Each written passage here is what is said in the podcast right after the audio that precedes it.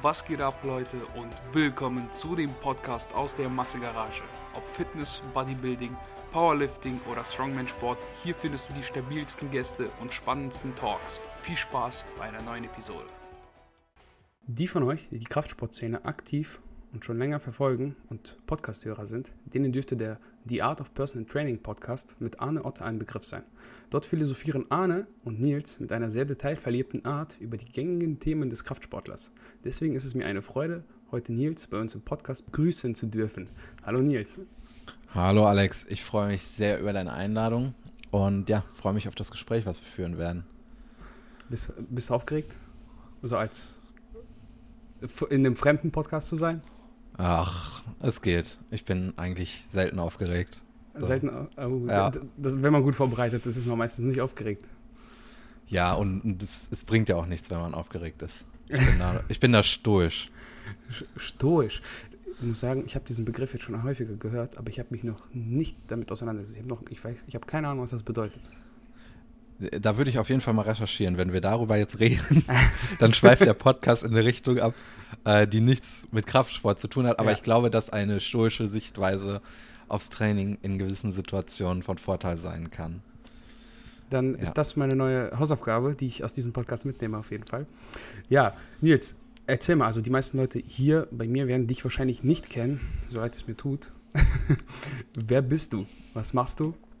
Und machst du überhaupt Sport, Nils? Ich mache tatsächlich ab und zu Sport. Äh, manchmal hebe ich schwere Gewichte. Ähm, ja, ich bin Nils. Äh, ich mache ähm, Online-Coaching für dopingfreie Bodybuilder und bin noch VWL-Student. Und wie du das schon richtig in der Einleitung gesagt hast, arbeite ich mit Arne zusammen. Ähm, ja, wir machen in regelmäßigen Abständen ähm, eine Podcast-Serie, wo wir über unser Training reden. Ähm, yes, und natürlich mache ich auch selber Bodybuilding, äh, leidenschaftlich. Und ja, das, das bin ich. Das, das ist Nils. Super. Nils, warst du schon auf einer Bühne? Nein, ich habe, äh, ich war schon, ähm, ich war bei der GNBF 2018 als Gast, weil ich auch in den letzten Jahren äh, eben den Gedanken gefasst habe, ähm, bei einem Wettkampf mitmachen zu wollen.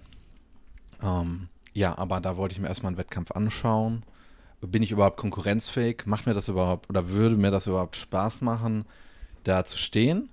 Und ja, deswegen ähm, habe ich mir damals einen Wettkampf angeschaut und fand den eigentlich total langweilig, weil ich da auf der Bühne stehen wollte. Ich möchte da nicht als Zuschauer sein, ich möchte da als Athlet sein und das war eine sehr gute Bestätigung für meine Entscheidung. Und ähm, ja, das dazu. Also würdest du sagen, dieses Anschauen der GNBF, des Wettkampfs, hat dir so den Eindruck gegeben, du könntest da mindestens mithalten? Ähm, in Zukunft ja. Damals war ich noch nicht konkurrenzfähig. Ähm, ob ich das jetzt bin, weiß ich auch nicht. Ich denke, wenn man Bodybuilding macht und das auch lange betreibt schon, ich bin jetzt fast fünf Jahre im Training, das ist nicht so lange, aber es ist schon eine gewisse Zeit, dann und man sehr hohe Ansprüche hat, dann ähm, hat man äh, mit der Zeit ein immer verzerrteres Selbstbild. Also ich kann mich sicherlich nicht mehr so neutral betrachten, wie ich das noch vor ein paar Jahren getan habe. Wenn ich in den Spiegel schaue, sehe ich einen ganz normalen Menschen. Und aktuell sehe ich mich auch, denke ich, viel zu kritisch. Ähm, weswegen ich dann wiederum glaube, dass ich nicht konkurrenzfähig bin. Äh, ich denke aber schon, dass das der Fall ist. Ähm, ja, was war nochmal die Frage? Alles gut, ob du dich äh, konkurrenzfähig siehst, jetzt mal im Moment praktisch auf die Bühne zu gehen. Klar, du müsstest äh, Diät machen und solche Geschichten. Ja, das ist, eine, das ist eine gute Frage, weil ich eigentlich letztes Jahr starten wollte, äh, nächstes Jahr starten wollte, habe das aber aufgrund der Corona-Pandemie verschoben, ähm, weil ich Anfang dieses Jahres erst eine Maintenance Phase gemacht habe. Das heißt, dass ich eine gewisse Zeit auf ein Training gefahren habe, was meine Muskulatur nur erhalten hat und dann einen Minicut machen wollte. Und ähm, ja, das ging dann leider nicht wegen Corona. Da waren dann die Gyms zu. Ähm, deswegen ist das auch jetzt bisher wahrscheinlich mein schlechtestes Trainingsjahr. Ähm, und ich kann dann nicht mit so einem in Anführungszeichen schlechten Momentum in eine Wettkampfsaison starten.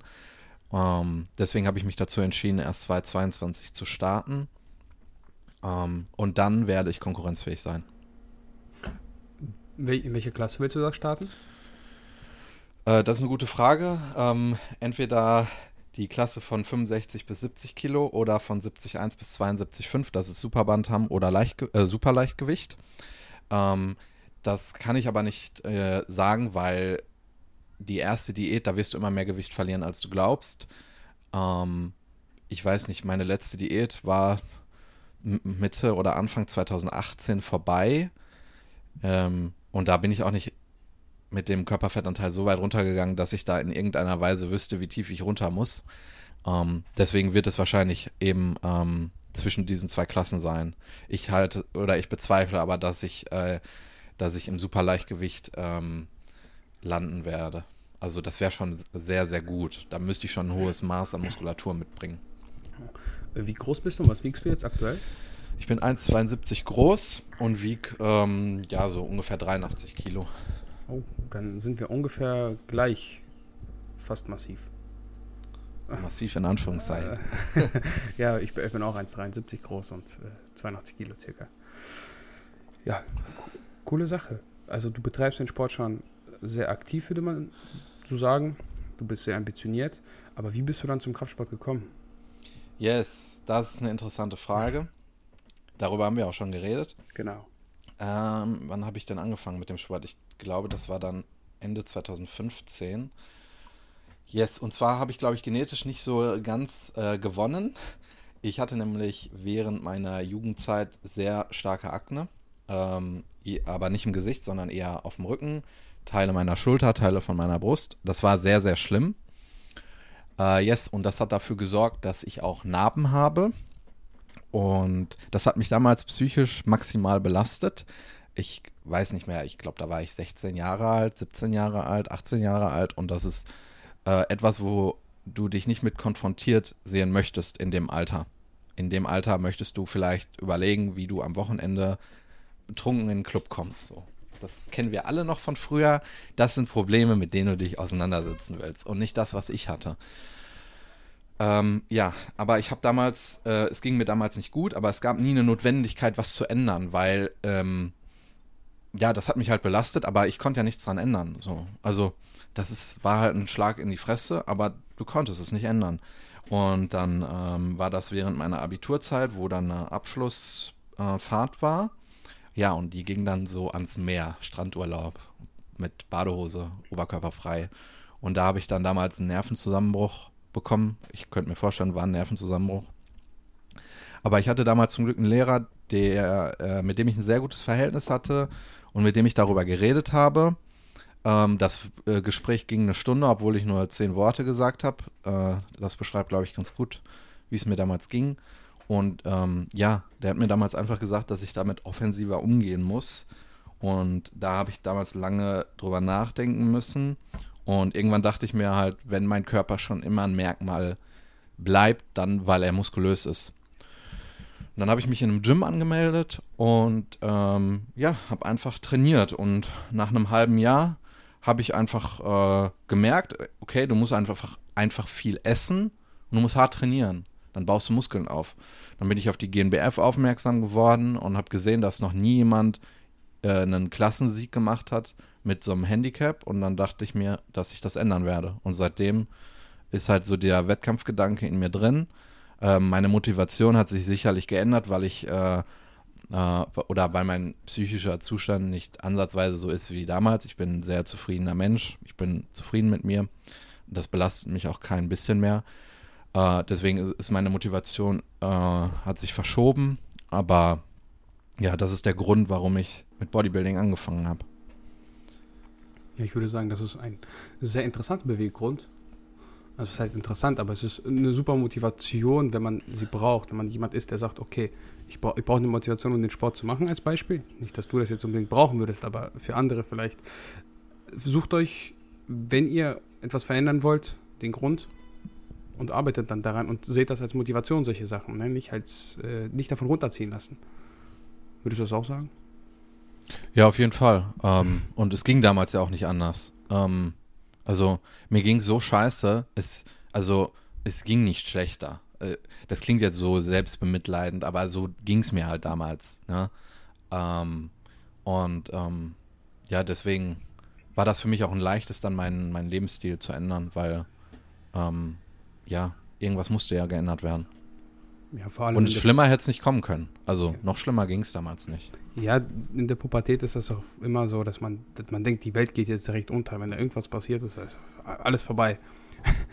ich kann mich nirgendwo mehr sehen lassen. Die Welt ist, ist, ja, und irgendwann relativiert sich das alles natürlich so ein bisschen, wenn man einen reiferen Blick darauf hat. Und jetzt rückblickend sagst du auch, ja, hey, ist halt so, ich kann das eh nicht ändern. Und ohne das wäre ich nie zum Bodybuilding gekommen. Also von daher ähm, war das ein guter Deal. Safe. ja, Bodybuilding. Kommen wir dann wieder zurück. Ich, wie gesagt, das ist eine sehr interessante Geschichte. Ähm, du sagtest, du coachst Leute. Yes. Auch offline oder nur online? Ich mache aktuell nur Online-Coaching. Ja. online? Hast du denn mal Offline-Coaching, also hast du mal in einem Studio vielleicht irgendwie nebenbei gearbeitet oder solche Geschichten? Habe ich tatsächlich nicht. Ähm, ich denke, dass das ein großer Vorteil ist. Äh, ich habe das allerdings nie gemacht. Ich habe extrem großen Spaß daran, langfristig mit Leuten zusammenzuarbeiten. Das heißt, dass ich hier von Jahren spreche und ähm, ich auch sehr, sehr gerne mit sehr ambitionierten Menschen zusammenarbeite. Und ich äh, denke, die Wahrscheinlichkeit ist höher, dass ich genau diese Menschen ähm, ja über das Online-Coaching treffe und habe auch die letzten ähm, Monate oder auch dieses Jahr genau diese Erfahrungen gemacht und ähm, mache das mit einem maximal großen Spaß. Das kann ich mir vorstellen. Das ich, das, es macht einfach Spaß, weil du praktisch jedes Mal aufs neue Erfolge hast. Du, du siehst ja meistens, ich weiß nicht, wie das bei dir ist, aber wenn die Leute, die du coachst, Erfolge erzielen, ist das wie dein eigener Erfolg. Also in dem Sinne, dass du dich mitfreust. Auf jeden Fall, auf jeden das Fall. Aber es ist natürlich nicht immer Erfolg. Ähm, auch dort wirst du mit Misserfolgen konfrontiert. Ähm, aber auch das ist extrem wichtig. Äh, ich kenne niemanden, der überdurchschnittlich gut in einer Sache ist, der nicht äh, äh, Misserfolge oder Erfahrungen mit Misserfolgen gemacht hat. Ähm, die Frage ist dann eben, wie man damit umgeht. Ja, klingt logisch. so, erstmal, wenn man es hört, ist aber auch auf jeden Fall so. Ähm, ja, und wie gestaltest du so das Training? Wenn jemand jetzt sich interessieren würde, sich von dir coachen zu lassen, was würde ihn da so erwarten? Ähm, ja, also wenn eine Zusammenarbeit zustande kommt, ähm, ist es in der Regel so, dass ich mit jemandem einen sogenannten First Call mache. Das heißt, wir lernen uns erstmal kennen. Es ist ähm, extrem wichtig, dass es zwischenmenschlich passt. Ähm, das, das kann, es kann auch mal sein, dass es nicht passt. Das liegt dann nicht daran, dass äh, ich ein Arschloch bin oder der andere ein Arschloch ist. Entschuldigung. Alles gut, bei mir ist das äh, ja kein Problem. Genau. Ähm, es muss halt einfach passen. Das merkt man auch im Laufe der Zeit, wenn man schon länger mit Athleten zusammenarbeitet und ja, man die gleiche Einstellung hat. Wenn zwei Menschen sich treffen, die beide geil drauf sind, überdurchschnittlich gut zu sein. Und genau sowas ähm, möchte ich am Anfang herausfinden.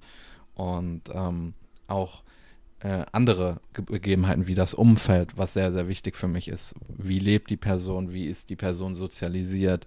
Äh, das sind alles Themen, mit denen ich mich vorher auseinandersetze und ja, wenn es dann wirklich in die Trainingsplanung geht, dann ähm, sorgen eben die Informationen, die ich vorher gesammelt habe, dafür, hm, dass ich einen, ähm, eine sinnvolle Trainingsgestaltung machen kann. Das heißt, dass ich zum Beispiel weiß, wie die Biomechanik der Person ist. Du hast zum Beispiel gerade am Anfang gesagt, dass du 1,73 bist. Dann kann man schon mal davon ausgehen, dass du einen kurzen Oberarmknochen hast und wahrscheinlich gut im Bankdrücken bist. Vielleicht. Könnte sein. Und genau solche Informationen helfen mir dabei. Ähm, genau, und dann geht es in eine Mesozyklusplanung ähm, mit eben diesen Informationen. Ähm, da am Anfang ist da sicherlich nicht, nichts Magisches bei. Das heißt, wenn man zu einem Coach geht, darf man auch nichts Magisches erwarten. Ähm, das, ich denke, die Vorteile von einem Coaching, die, die ähm, entfalten sich erst bei langfristiger Zusammenarbeit.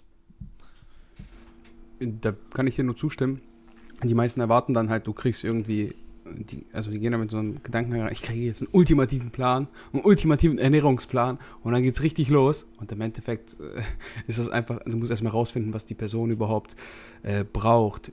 Ne, die einzelnen Sachen, die da so aufeinander kommen, die Trainingsgestaltung, die Frequenz, solche Geschichten, das musst du ja alles individuell abstimmen. Zum größten Teil natürlich, ne, ist jetzt. Auf jeden Fall. Ähm, und ähm, es ist halt nicht nur mein Job, es ist auch der Job des Athleten oder der Athletin.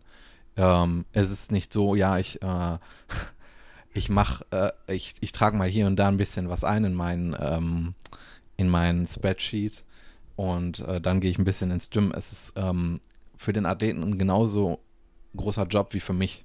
Ja, wir beide haben Verantwortung und es ist ein Miteinander und nicht ein, ich gebe nur Inputs. Ähm, genau. Ja, vor allem ohne Feedback kannst du ja nicht weiter gestalten. Wenn du praktisch eine Woche gestaltet hast als Beispiel und es kommt nichts zurück, dann gehst du erstmal davon aus, es ist gut, aber vielleicht war es ja komplett scheiße. Und wenn er yes, dir das yes. aber nicht sagt, dann kannst du das ja auch nicht anpassen. Solche Geschichten. Ja. Ähm, gehst du da auch, ähm, also wenn du das Training gestaltest, als erstes Beispiel, gehst du da Periodisit vor, im Sinne von Mesozyklen? Planst du das Training in so Zyklen ein? Das sind da vier Wochen Training, das steigert sich und dann kommt ein Deload? Oder bist du da so ganz frei und sagst, hey, mach mal das und das, ein paar Sätze? Wie ist das bei dir so? Nee, also ähm, hier und da ein paar Sätze so nicht. ähm, yes, es ist äh, immer ein Mesozyklus. Ähm, wie lange der nun geht, das hängt davon ab, äh, was ich oder mit was für einer Person ich zusammenarbeite. Ähm, aber aufgrund mehrerer Faktoren macht es einfach Sinn, das Training in einem Mesozyklus zu planen, weil du dann auch eine Vergleichbarkeit hast. Äh, das ist ähm, genau das, was ich oder das, was wir gerade angesprochen haben, dass du Daten sammelst über die Person. Und das, ähm, das ist nicht nur zum Beispiel beim Schlaf so oder bei den Kalorien, das ist auch beim Training so. Das heißt, dass ich über, über mehrere Zyklen Daten sammle und herausfinde, hey, was passiert denn, wenn ich das mache oder wenn ich das mache? Das heißt nicht, dass ich blind einfach so drauf losschieße, aber ich brauche eine Vergleichbarkeit von Daten. Und wenn ich jetzt sagen würde, äh, wir machen das mal so, mal so, dann kann ich das nicht vergleichen. Ich kann nicht äh, äh, Bli mit Bla vergleichen. Also es muss eine Vergleichbarkeit sein und ähm, yes, ein Mesozyklus geht dann in der Regel drei bis sechs Wochen. Wie gesagt, je nach Athlet. Es kann oder es, es kam auch schon vor, dass ich mit einer Person einen zehnwöchigen Mesozyklus ohne Deload hatte, weil die Person einfach ein Anfänger war und in dieser Zeit kein hoher Grad an Ermüdung akkumuliert worden ist. Äh, aber es, ich habe aber auch ähm, Jungs bei mir im Coaching, die extrem stark sind, die über die Zeit sehr viel Ermüdung anhäufen und wo ein Deload dann die logische Konsequenz ist. Eine kurze Frage von meiner Seite dann zwischendurch, was mich jetzt interessieren würde in dem Zusammenhang. Ähm, gehst du davon, also stark bedeutet zum größten Teil dann ein kleinerer Zyklus, weil die absolute Last so schwer ist? Würdest du sagen, da ist die absolute Last ähm, ja ausschlaggebend für? Oder auch die Relativkraft, also aufs Körpergewicht. Ne? Weißt du, was ich meine? Sind die absoluten Loads für dich entscheidend, um zu sagen, der ist stark? Ja, wenn ein wenn der absolute, wenn die absolute Intensität hoch ist, sehr hoch ist, dann wird auch die Relativkraft höher sein. Also das geht ja Hand in Hand. Ähm, es geht dann darum, ähm, wenn ich jemanden habe, der ähm, 80 Kilo wiegt und es wird ein ADL ausgeführt mit 50 Kilo. Äh, und wenn wir das mit einem Athleten vergleichen, der ein ADL hat mit 160 Kilo, das sorgt für ganz andere, ähm, ja, für eine ganz andere Ermüdung. Und genau, und dann wird das auch in anderen Lifts so sein und über die Zeit wird sich dann auch mehr Ermüdung akkumulieren.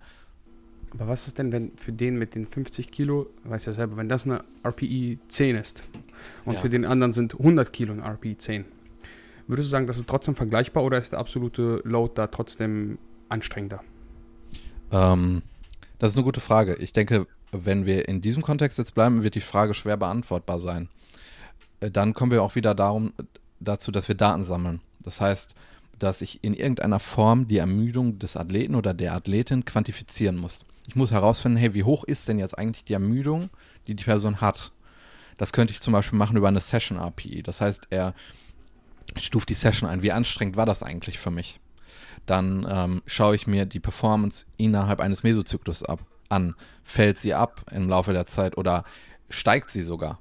Ähm, dann auch in was für einem ähm, wie sind die Kalorien? Ist die Person im Überschuss oder ist sie im Defizit? Das alles sind dann Faktoren, die ich miteinander vergleiche.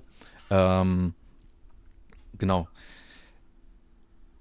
Ich denke, dass wenn wir jetzt in dem Beispiel bleiben, dass äh, auch bei einer hohen Auslastung oder sagen wir anders, wenn die absolute Intensität geringer ist, dann wird oder das ähm, der Grund dafür ist dann auch meistens, dass die Person ein Anfänger ist. Diese Person kann keine ähm, Rear von Null fahren, also eine relative Intensität von Null. Das geht nicht. Ähm, das heißt, dass es am Anfang eher ein Bewegungslernen ist und dann fällt das, äh, fällt diese Konsequenz, die du gerade angesprochen hast, meistens weg. Ja. Also ja, ich verstehe, worauf du hinaus willst, klar. Wenn die Kraftwerte praktisch so niedrig sind, dann wird es wahrscheinlich keine echte Null sein. Genau. Ja, ähm, wie würdest du das sehen beim Planen von äh, Trainingszyklen, beziehungsweise ja, Trainingszyklen für Frauen, die dann praktisch die Periode mitten im Zyklus bekommen? Ah, das ist eine gute Frage. Damit war ich auch letztens konfrontiert. Ich auch. Ähm, das ist höchst individuell. Äh, alle meine Athletinnen oder bei allen meinen Athletinnen muss ich darauf keine Rücksicht nehmen. Äh, das heißt jetzt nicht, dass ich es nicht ernst nehme, aber ähm, in der Regel haben wir schon einen leichten Einbruch der Performance, der aber nicht dafür sorgt, dass wir das Training anpassen müssten. Ähm, aber wie ich bereits am Anfang erwähnt hatte, ist es sehr, sehr individuell. Ähm, das heißt, man kann das oder man sollte das Ganze immer autoregulativ lösen. Du kannst das nicht im Vorhinein planen. Ähm, ich habe schon miterlebt, dass bei einer Person der Zyklus im Januar ähm, kein Problem war, aber im Februar aufgrund von externer, externen Stressfaktoren ein größeres Problem war. Äh, mussten wir dann autoregulativ das Training anpassen? Nein, weil das eine Person war, die gesagt hat, dass sie in der Woche ähm, ja einfach all out gehen möchte und sehr ambitioniert ist. Und das war dann auch rückblickend kein Problem. Ähm, ich kann mir aber durchaus vorstellen, dass es auch äh, Frauen gibt, äh, bei denen das äh, einen größeren Leistungseinbruch äh, zur Folge hat und dass du das dann autoregulativ anpassen musst. Ähm, da könnten wir natürlich über die relative Intensität reden oder über die Satzzahl, dass man da eher eine Range setzt, wenn man normalerweise im RDL drei Sätze hat, dass man sagt ein bis drei Sätze. Schau, wie weit kannst du gehen. Ähm, hier ist aber eine allgemeine Lösung dafür, äh, gibt es meiner Meinung nach nicht und man sollte es auch nicht im Vorhinein planen. Okay, dann nochmal in dem, genau in diesem Kontext nochmal. Wenn du sagst, okay, heute ist echt ein schlechter Tag und ich muss mit den Loads ein bisschen runter, Angenommen, die Frau macht anstatt 50 Kilo RDL, macht sie 30 für drei Sätze. Einfach nur als Beispiel. Ähm, und macht dann aber noch einen vierten Satz. Würdest du sagen, man könnte das mit dem Volumen dann ausgleichen, diese, diesen Leistungseinbruch in der Intensität? Oder ähm, ist das ähm. überhaupt nötig? Die Frage kann ich natürlich beantworten, aber ich glaube, wenn man so an das Problem rangeht, verkompliziert man das Training auf eine Weise, wo es nicht nötig ist. Ähm, hat, hat diese Entscheidung einen Einfluss darauf, wie die Athletin sich in drei Jahren entwickelt? Ich glaube nicht. Also äh, ich denke, dass das, äh, dass das die Athletin ähm, oder dass das bei der Athletin dafür sorgt, dass sie das Training verkompliziert und auch bei dem Coach, dass man dann das Wesentliche aus dem Auge verliert. Äh, wenn der Fall eintritt, dass äh, zyklusbedingt ein großer Stress da ist, dann versuche ich eher herauszufinden, was noch zusätzlich in dieses Stressfass reinkommt und ob wir das in Zukunft beheben können. Und dann wird die Überlegung, ob ich dann noch einen Satz mehr mache bei niedriger absoluter Intensität, unnötig sein. Ähm, yes. Ich glaube, die Antwort hast du nicht erwartet, aber ja. Doch, also tatsächlich war das genau das, was ich so ungefähr hören wollte. Weil es, es zielte, diese Fragen zielten schon auf etwas hinaus. Ich weiß, dass hier jemand zuhört, den das interessiert und der sich damit beschäftigt, oder sie. Und sie macht sich mal einen Kopf darüber. Und ich glaube, jetzt hat sie nochmal eine zweite Meinung, die ungefähr gleich ist. Macht ihr keine Gedanken darüber, das ist nicht so wild und das wird schon. Ne? Also, wenn das Training geplant ist und es läuft zum größten Teil so, wie es sein soll, dann sind so kleine Aussetzer, das ist halt völlig normal. Danke, Nils, an der Stelle. So, ähm, dann nochmal zu den Parametern Ernährung, solche Geschichten. Schlaf, trackst du das alles? Was trackst du alles? Also was ist für dich relevant im Alltag? Genau. Äh, wenn es, also allgemein, wenn es darum geht, Daten zu sammeln, sollten wir immer Daten sammeln, die eine Relevanz haben, die vergleichbar sind, die den Athleten oder die Athletin aber nicht unter Stress setzen. Das heißt, dass ich ähm, zum Beispiel kein Freund davon bin, jeden Tag Maße zu nehmen. Das setzt jemanden unter Druck. Ähm, da, diese Zahl fluktuiert zum Beispiel auch, weil ähm, wenn du ein Maß nimmst mit einem Maßband, du hast jeden Tag eine Ungenauigkeit drin. Wenn diese Person dann auch noch in einer Diät ist und eventuell unzufrieden ist mit ihrem Äußeren, die Zahl stark fluktuiert und auch nach oben fluktuiert, dann wird das negative Konsequenzen haben. Das heißt, ähm, ich möchte Daten tracken, die die Person äh, nicht stressen und die vergleichbar sind. Ähm, und wenn diese Daten eben nicht vergleichbar sind, das heißt, das Gewicht von Montag und Dienstag, das ist nicht vergleichbar, dann nehme ich immer einen langfristigen Durchschnitt dieser Daten. Ähm, welche Daten sind relevant, die, die einen großen Einfluss auf das Training haben? Ähm, ich denke, dass der Kalorienintake einen großen Einfluss auf das Training hat. Äh, der Schlaf auf jeden Fall. Auch das Hungergefühl ist sehr, sehr wichtig. Äh, gerade wenn wir darüber reden, äh, in einem langfristigen Aufbau zu sein, ist das ein sehr, sehr guter Marker dafür, wann wir mal einen Minicut machen. Ähm, yes, äh, eine Session RPE kann sinnvoll sein, ähm, wenn, eine, äh, wenn eine Person dann nicht stundenlang überlegt, ob es jetzt eine 6 oder eine 7 ist. Äh, und wenn es sich um eine Person handelt, ähm, wo der Ermüdungsgrad einer Session an Wichtigkeit gewinnt, das heißt, wenn es zum Beispiel eine Anfängerin ist, dann hat das noch nicht eine so große Relevanz. Ähm, genau, das sind, das sind jetzt erstmal die Daten, die mir einfallen. Ähm, ja, ich, ich, wenn dir noch was einfällt und ich das vergessen habe, dann sprich das ruhig an. Also, ja, im Prinzip hast du es schon richtig gesagt. Äh, Kal Kalorien, Schlaf sind somit das Wichtigste in dem Kontext.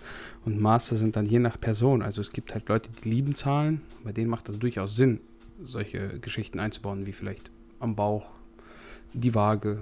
Ne? Ja, das Körpergewicht natürlich. Ähm, ob Maße jetzt jeden Tag wichtig sind, das wage ich zu bezweifeln. Und äh, man muss auch immer aufpassen, dass eine Person zu den Zahlen keine emotionale Bindung hat. Gerade bei Frauen sehe ich oft, dass eine emotionale Bindung zum Körpergewicht besteht und dann muss man eben daran arbeiten, dass das nicht der Fall ist. Und wenn man schon eine Person betreut, wo Tendenzen äh, erkennbar sind, dass eben eine emotionale Bindung stattfindet, dann sollte man nicht noch eine Zahl in den Topf werfen, wo auch eine emotionale Bindung stattfindet. Ich denke, Maße nehmen, da besteht die Gefahr, ähm, weil der Bauchumfang eventuell schon ähm, für gewisse Personen wichtig ist, um zu schauen, ob sie attraktiv sind. Ob das nun wirklich der Fall ist oder nicht, sei mal dahingestellt. Aber ich denke, die Gefahr besteht. Und dann sollte man äh, meiner Meinung nach ähm, diesen Wert nicht mit reinnehmen, weil man sich dann noch mehr Arbeit aufbürdet. Und wenn man dann merkt, dass die Person ähm, keine emotionale Bindung mehr hat, dann kann man Maße ähm, immer zu ähm, Mesozyklusende nehmen, um das zu vergleichen, wenn diese Zahl denn überhaupt ähm, im Kontext äh, sinnvoll ist. Also Bauchumfang kann ich mir tatsächlich bei einer gewissen Personengruppe gut vorstellen. Das sind meistens halt Männer, die wirklich nur am Bauch zunehmen. Die kennst du sicher, die so, die so einen richtigen Ranzen haben. Weil die nehmen meistens auch dann am Bauch direkt ab und dann haben sie immer ein gutes Gefühl. Das sind so die, die wo ich sagen würde, okay, da könnte man es vielleicht immer mit reinnehmen. Aber ne, das ist auch so ein bisschen individuell, das muss man abschätzen. Ja, ja cool. Ähm, wir haben ja gerade nochmal äh, vorhin über das Training gesprochen, dass du das planst und richtig mit Struktur daran gehst. Wie trainierst du denn selber? Hast du da vielleicht sogar sowas wie ja, eine favorisiert, äh, einen favorisierten Stil, High Volume, High Intensity, High alles? wie, also wie, wie, gehst du da voran bei dir selbst? Ja, erst einmal äh, bin ich der Meinung, dass äh, wenn man jetzt sagt High Volume oder High Intensity, das ist meiner Meinung nach eine Pseudodiskussion. Denn wenn ich einen Satz absolviere mit einer adäquaten relativen Intensität und ich weiß, dass die Effektivität dieses Satzes so hoch ist, wie es geht, dann habe ich einfach ein Training absolviert, was in diesem Fall den maximalen Stimulus bringt. Ist das jetzt High Volume oder High Intensity? Das interessiert mich nicht. Äh, es hat, es funktioniert halt. Ähm, natürlich muss ich mir dann über die Konsequenzen äh, Gedanken machen, wenn ich zum Beispiel einen Lift habe, mit einer hohen Axiallast, der dann auch wiederum eine hohe Ermüdung zur Folge hat, äh, dass ich dementsprechend mein Training plane. ich kann dir nicht sagen, ob mein Training High Volume oder High Intensity ist. Ich weiß, dass ich Monat für Monat hypertrophiere und ähm, das ist gut so. Und wenn Probleme stattfinden, werden die gelöst. Äh, wie trainiere ich selber? Ähm, nichts Magisches. Ich schaue mir meine Muskelgruppen an äh, und ähm, habe auch in den letzten Jahren natürlich Daten gesammelt und weiß, wie viel ähm, Sätze ich pro Woche absolvieren kann, dass ich in einem gewissen Sweet Spot bin. Das heißt, dass ich mich nicht abschieße, aber auch, dass ich nichts auf der Strecke lasse. Und dann ähm, schaue ich, hey, was ist was ist der Volumen-Threshold pro Einheit, den ich brauche, um ein äh, Muskelwachstum zu garantieren. Nehmen wir mal die Side Delts. Ich weiß zum Beispiel, dass 16 Sätze die Woche für mich sehr, sehr gut funktionieren. Kann ich die 16 Sätze in einer Session machen? Ich denke nicht. Ich weiß, dass ich nach vier Sätzen eine abfallende Performance habe. Und ähm, dann teile ich die Sätze auf. Das mache ich bei jeder Muskelgruppe ähm, unter der Berücksichtigung, dass ähm, das aber auch alles im Einklang ist. Das heißt, dass ich nicht am Montag, heute ist Montag, heute ist zum Beispiel eine Hex Squad mit ähm, sehr, sehr viel Load, mit sehr viel Ermüdung, dann weiß ich, dass ich morgen keinen Hip Hinge mache. Äh, so muss ich das Ganze auch planen und so mache ich das bei all meinen Athleten. Ähm, ja, und ähm, das ist, ich weiß nicht, ob es High Volume, High Intensity ist. Ähm, es, es funktioniert halt. Ich weiß, ich weiß natürlich, was du mit der Terminologie meinst. Ähm, aber ich beschäftige mich damit nicht.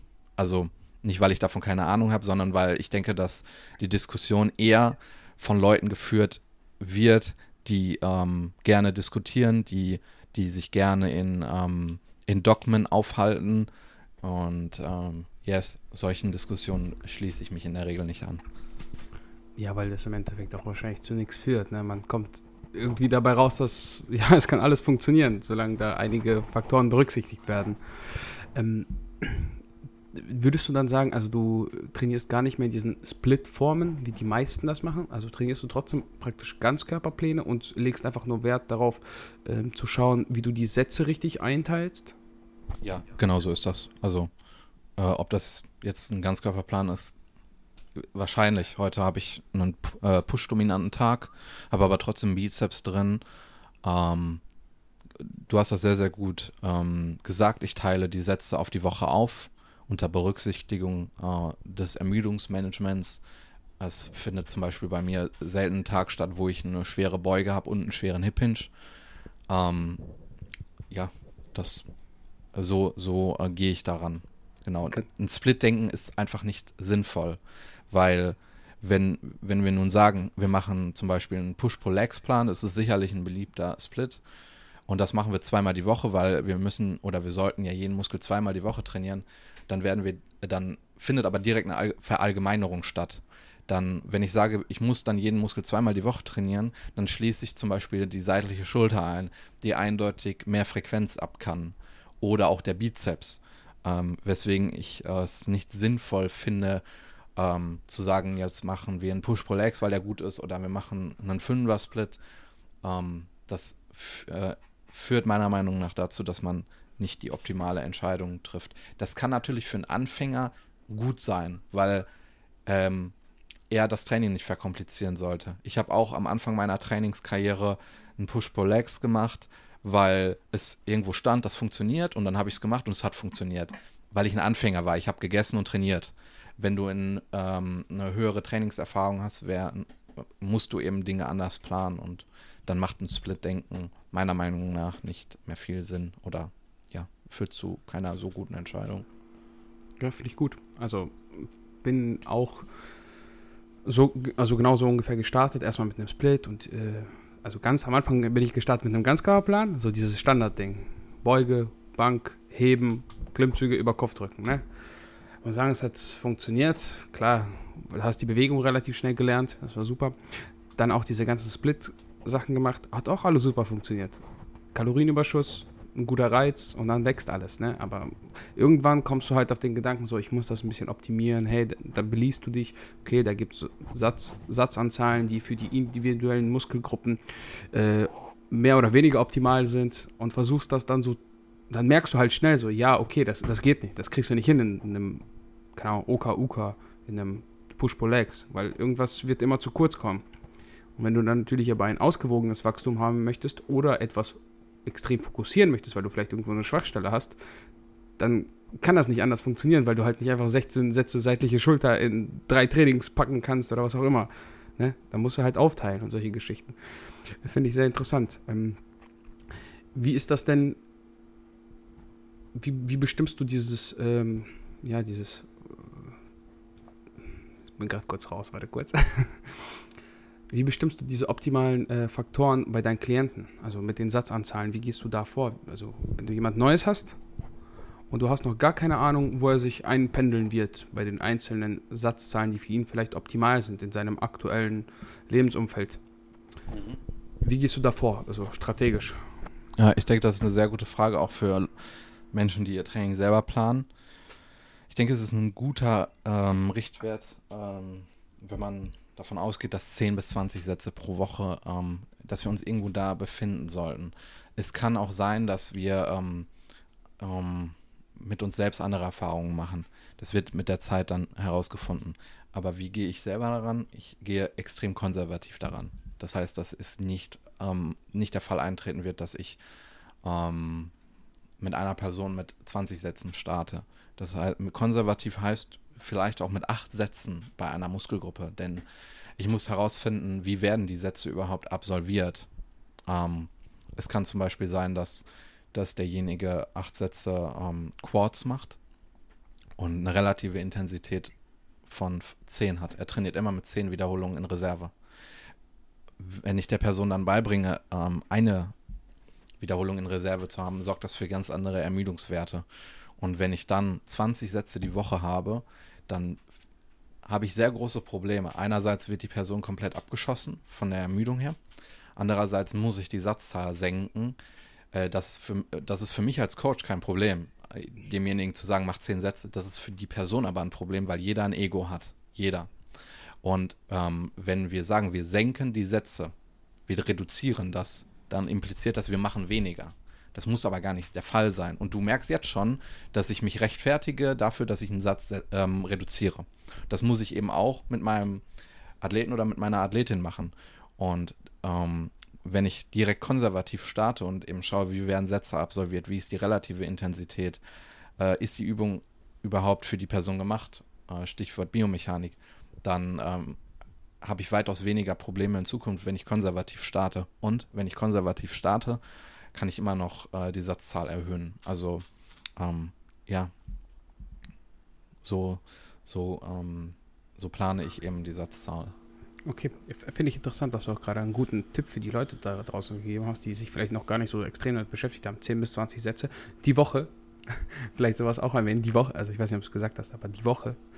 Nicht äh, pro Einheit. Weil ich kenne Menschen, die machen tatsächlich irgendwie 20 Sätze pro Einheit. Mhm.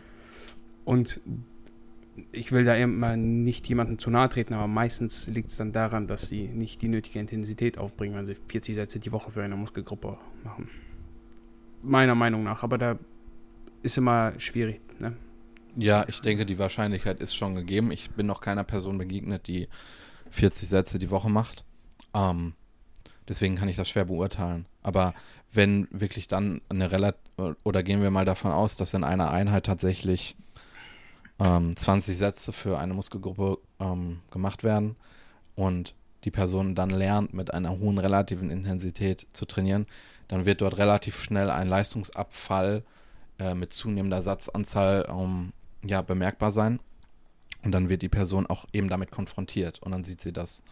Ähm, ja, das ist eine sehr gute Selbstkontrolle, aber das ist auch schwer.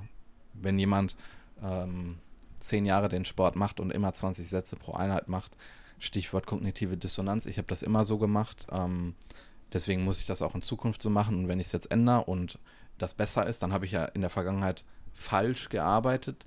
Und das sorgt für einen inneren Konflikt. Und deswegen scheut man sich davor, eben das zu ändern. Ähm, ja, aber das ist, glaube ich, ein anderes Thema. Ja, also solche Menschen begegnen dir tatsächlich, wenn du in einem Studio arbeitest und dann allerlei, ne, nach der Zeit so dich ein bisschen mit den Leuten unterhältst und das sind auch meistens eher jüngere Personen, die noch nicht so viel Trainingserfahrung haben, die wollen dann, keine Ahnung, Bizeps dann dreimal die Woche drei Übungen, vier, weißt du, solche Geschichten. Und dann wundern sie sich auch meistens, warum wächst da nichts.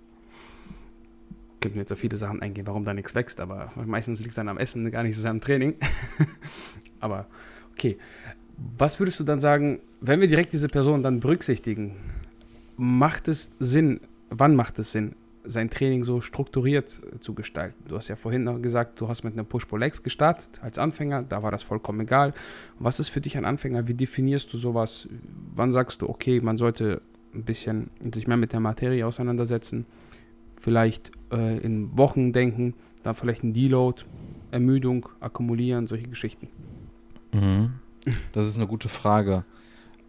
Auch eine schwere Frage, da eine absolute Antwort zu finden. Ähm, ich denke, man wird mit der Zeit, äh, wenn man sich an die Regeln hält, die eben herrschen, wenn wir Muskeln aufbauen wollen, wird man mit Problemen konfrontiert. Ähm, das heißt, ähm, zum Beispiel wirst du in einem RDL immer stärker, du merkst einfach, du bist am nächsten Tag nicht in der Lage, eine Einheit zu absolvieren. In genau diesem Moment stehst du vor dem Problem, deinen Mikrozyklus äh, in der Regel eine Woche so zu planen, dass das vom Ermüdungsmanagement passt.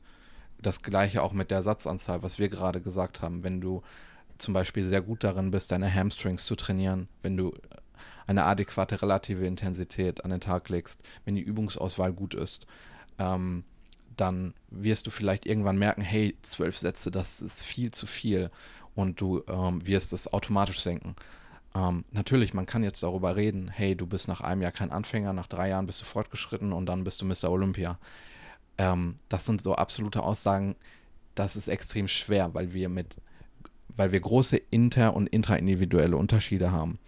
Ähm, weswegen ich, ähm, ich würde es so sagen, vers versucht euch am Anfang an die Regeln zu halten, die im Gym herrschen, und dann werdet ihr automatisch mit solchen Problemen konfrontiert.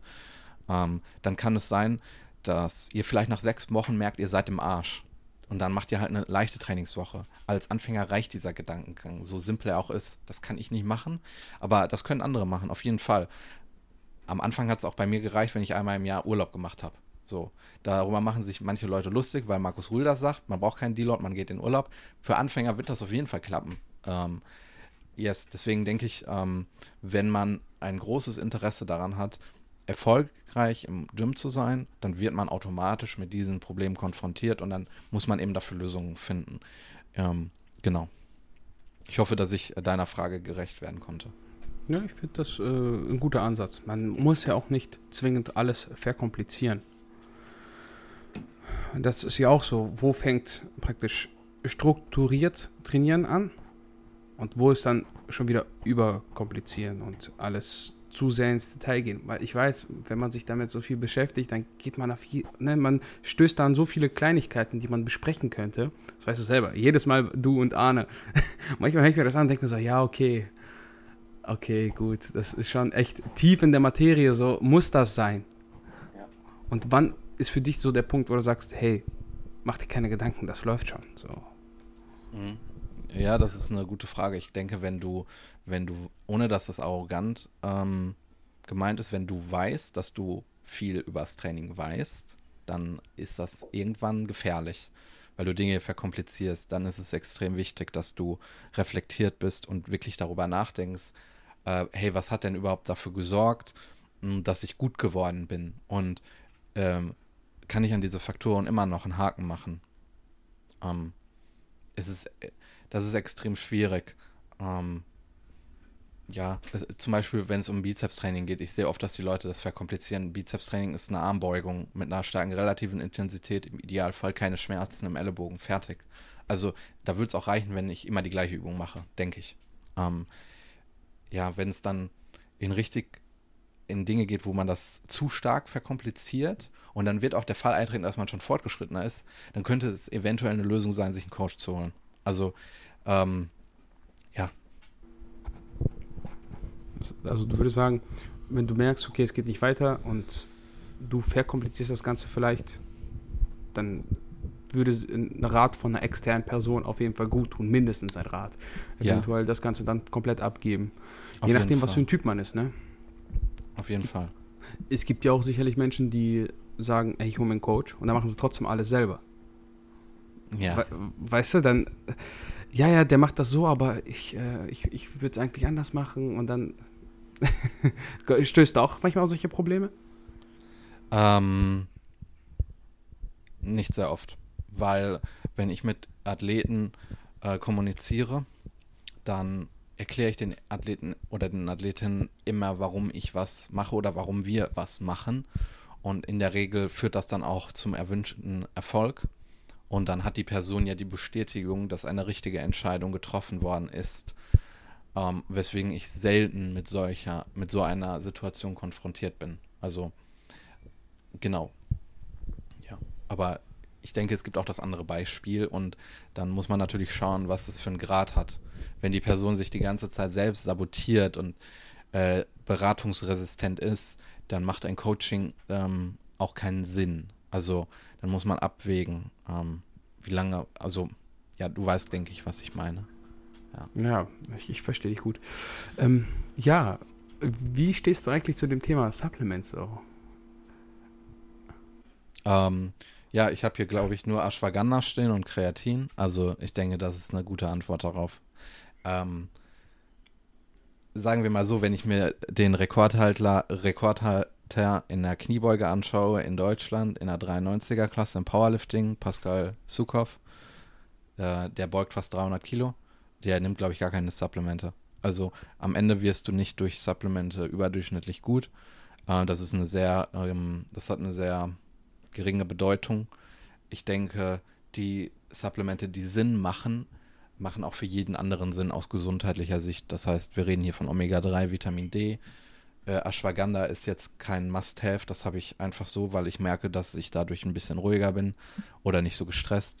Ähm, Kreatin, fertig. Also, ähm, ja, das war's. Ich würde eher ähm, also manchmal sehe ich zum Beispiel, ich folge äh, einer Supplement-Marke bei Instagram, weil ich auch immer nur im Sale einkaufe. Ich will dafür nicht viel Geld ausgeben. Äh, da sehe ich manchmal, dass diese Seite ähm, Einkäufe teilt von anderen Leuten. Und wenn ich da sehe, was eingekauft wird, da würde ich eher das Geld sparen und wirklich in einen Coach investieren, weil das wird dafür sorgen, dass du besser wirst, weil, ähm, weil das so viel Mehrwert hat, äh, statt ein äh, Maltodextrin. Also, ja, das ist so meine Meinung dazu ähm, versucht, versucht da gar keinen Fokus drauf zu legen. Also ich, hab, ich bin gerade, ich performe gerade sehr, sehr gut und äh, ich vergesse fast jeden Tag mein Kreatin. Also, ja. Maltodextrin, würdest du sagen, stattdessen tut es auch vielleicht äh, eine kleine Cola mit Zucker Im, Im, Training? Eine ganz kleine? Ach so, im Training? Ja, hab also ich wenn. Habe ich noch nie ausprobiert. Könnte vielleicht ein Problem sein wegen der Kohlensäure. Ähm, aber wenn es wirklich darum geht, jetzt äh, im Training ähm, die Energieversorgung ähm, optimal zu gestalten, ich denke, wenn wir im Kalorienüberschuss sind, und das sollten wir langfristig sein, wenn wir uns dazu entscheiden, Muskeln aufzubauen, dann wird diese, äh, da können wir eh einen Haken dran machen. Wenn du jeden Tag 300 Kalorien im Überschuss bist, dann bezweifle ich, äh, dass du einen Intra-Workout brauchst. Ähm, wenn du eine sehr lange Session hast, dann kann man es ausprobieren. Ähm, aber ja. Ähm, ich habe aber, um deine Frage zu beantworten, ganz früher habe ich auch vorm Training einen Energy mit Zucker getrunken. Hatte ich Koffein und Zucker. Das hat mir damals geholfen. Also, und das war ein Energy. Ja, ich bin in den Supermarkt gegangen, habe mir den gekauft, fertig. Also auch nicht verkompliziert. 30 Cent. Ja. Der günstigste. Nee, der war teurer. War, war, war, war der gute. So. War, der, war der gute. War, war, ja. war die feinste Ware, ja gut. okay, dann vielleicht ähm, fünf Tipps von dir für Anfänger. Wenn wir schon so bei dem Thema Supplements und Anfänger und nicht überkomplizieren sind. Was würdest du Leuten empfehlen, die sich vielleicht gerade im Studio angemeldet sind oder die sagen würden, okay, ich bin jetzt ein bisschen länger angemeldet, aber irgendwie läuft es nicht. Worauf sollten die achten? Was wären so die Faktoren, die man vielleicht als erstes überprüfen sollte? Äh, also mh, die Tipps sind erstmal, äh, ich würde mir, ich würde mir darüber Gedanken machen, was gibt es für Regeln im Gym. Ähm, keiner würde je auf die Idee kommen, weil sein Bro ihm erzählt hat, dass es geil ist, mit 200 durch die Innenstadt zu fahren, weil es gibt Regeln im Straßenverkehr. Niemand wird auf die Idee kommen, im ersten Gang 100 zu fahren. Es gibt eine Regel im Auto, die muss ich beachten, damit das Ding fährt. Keiner würde je auf die Idee kommen, auf einem Beifahrer Auto zu fahren, weil das funktioniert auch nicht. Ähm, Und genau so gibt es auch Regeln im Fitnessstudio, die ich beachten muss, wenn ich Muskeln aufbauen will. Und niemand von uns ist speziell. Wir alle sind normal. So, wir sind genauso wie Max aus Bielefeld oder Timo aus Stuttgart, was weiß ich. Für uns alle gelten am Anfang die gleichen Regeln und am Ende wahrscheinlich auch. Das heißt, ähm, Recherche betreiben. Was sind ein, einfach die Regeln im Gym, die herrschen? Und ähm, wir leben ja im Informationszeitalter da ist es sehr, sehr leicht. Ich habe am Anfang keinen Cent für meine Bildung dahingehend investiert oder investieren müssen, weil ich diese Informationen kostenfrei bekommen habe. Das heißt, ein Tipp wäre, ähm, ja, äh, herausfinden, was sind die Regeln und die beachten. Ähm, dann zweitens, es geht auch ein bisschen einher damit, aber äh, schaut euch Leute an, die das haben, was ihr wollt ähm, und ähm, macht das, was die, was die machen. Im Idealfall versucht mit denen Kontakt aufzubauen und, und die einfach mal Sachen zu fragen. Ähm, und das geht natürlich auch im Internet. Auch ich habe früher anderen Leuten ähm, einfach im Internet geschrieben und habe die gefragt, hey, wie ist das so und ist das so und warum ist das so? Die haben mir auch geantwortet, die haben mir geholfen. Das geht heute so schnell, ihr könnt euer Handy nehmen und äh, ihr könnt jemanden bei Instagram suchen und ihr könnt ihm direkt eine Frage stellen und in der Regel antworten die Leute auch. Also ähm, es sei denn, das ist eine Person, die 200.000 Follower hat und ähm, Fit-Tees verkauft. So, also, ähm, yes. Dann ähm, auch noch ein Tipp vielleicht. Ähm, das klingt ein bisschen doof, ähm, aber das hat mir auch geholfen. Schaut euch die Leute an, die Misserfolg haben. Äh, das sind keine schlechten Menschen, die sind nicht unsympathisch, aber es gibt immer Leute im Gym, die sind da seit zehn Jahren angemeldet und die drehen sich im Kreis und beobachtet die Leute, was machen die und macht das nicht. Wenn ihr zum Beispiel eine Person habt, die jede, jeden Montag kommt die ins Gym, fasst sich an die Schulter und sagt, oh, tut wieder weh. Das macht die seit einem Jahr. Fragt die Person, was die macht und macht es nicht. Ganz einfach. Das ist genau das Gegenteil von dem Gerade. Und fragt auch Leute, die sehr erfolgreich sind, was die in, in der Vergangenheit für Fehler gemacht haben.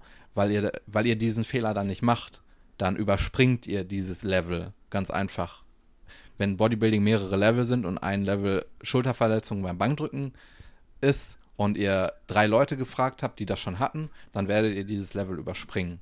Ähm, genau. Ähm, ja, das sind jetzt drei Tipps. Ähm, du wolltest fünf haben. Äh, ist okay. mehr fällt mir gerade tatsächlich nicht ein. Ähm, ja, vielleicht noch, noch ein Tipp versucht euch ein Umfeld zu schaffen mit Leuten, die das haben, was ihr wollt, die besser sind als ihr. Ob das jetzt im richtigen Leben ist, das kann schwer sein. Äh, ich denke, es ist einfach, in einem 0815-Gym der Beste zu sein. Das ist aber ein Problem, äh, weil man dann Bestätigung für etwas bekommt, was keine Bestätigung verdient hat. Äh, das kann auch online sein. Ihr könnt jede Woche ähm, sieben Stunden Podcasts hören mit Leuten, die extrem gut sind in dem, was sie tun. Und dann habt ihr ja künstlich ein Umfeld geschaffen von Leuten eben, die euch auch beeinflussen. Ähm, lasst euch von Leuten beeinflussen, die, ähm, die gut darin sind. Ähm, und ja, dann, dann, also das Umfeld ist maßgeblich daran beteiligt, ob man eben Erfolg hat oder nicht. Wenn ihr eben bei Instagram 200 Leuten folgt und davon 80 Prozent Idioten sind, dann werdet ihr selber ein Idiot. Ganz einfach. So, und wenn 80 Prozent äh, gut sind und ihr die auch vernünftig konsumiert, dann werdet ihr auch gut sein. Ja, da gibt es auch nicht so viel hinzuzufügen. Finde ich sehr, sehr, sehr, sehr nüchterne und ja, vernünftige Herangehensweise an die ganzen Themen. Ja, Nils, was soll ich sagen? Wir hätten jetzt so das Skript in Anführungszeichen durchgearbeitet. Ich äh, fand es sehr nett. Du hast sicherlich einen sehr guten Input auf die Leute gegeben. Die können da sicherlich was mitnehmen. Und willst du vielleicht irgendwie Werbung für dich machen? Jetzt, ja, so am Ende ist immer ein bisschen blöd, aber für die, uh, die yes. jetzt zugehört haben. für die, die mich, äh, die mich nochmal anhören wollen. Ähm, ja, man, man findet mich beim The Art of Personal Training Podcast mit Arne Otte.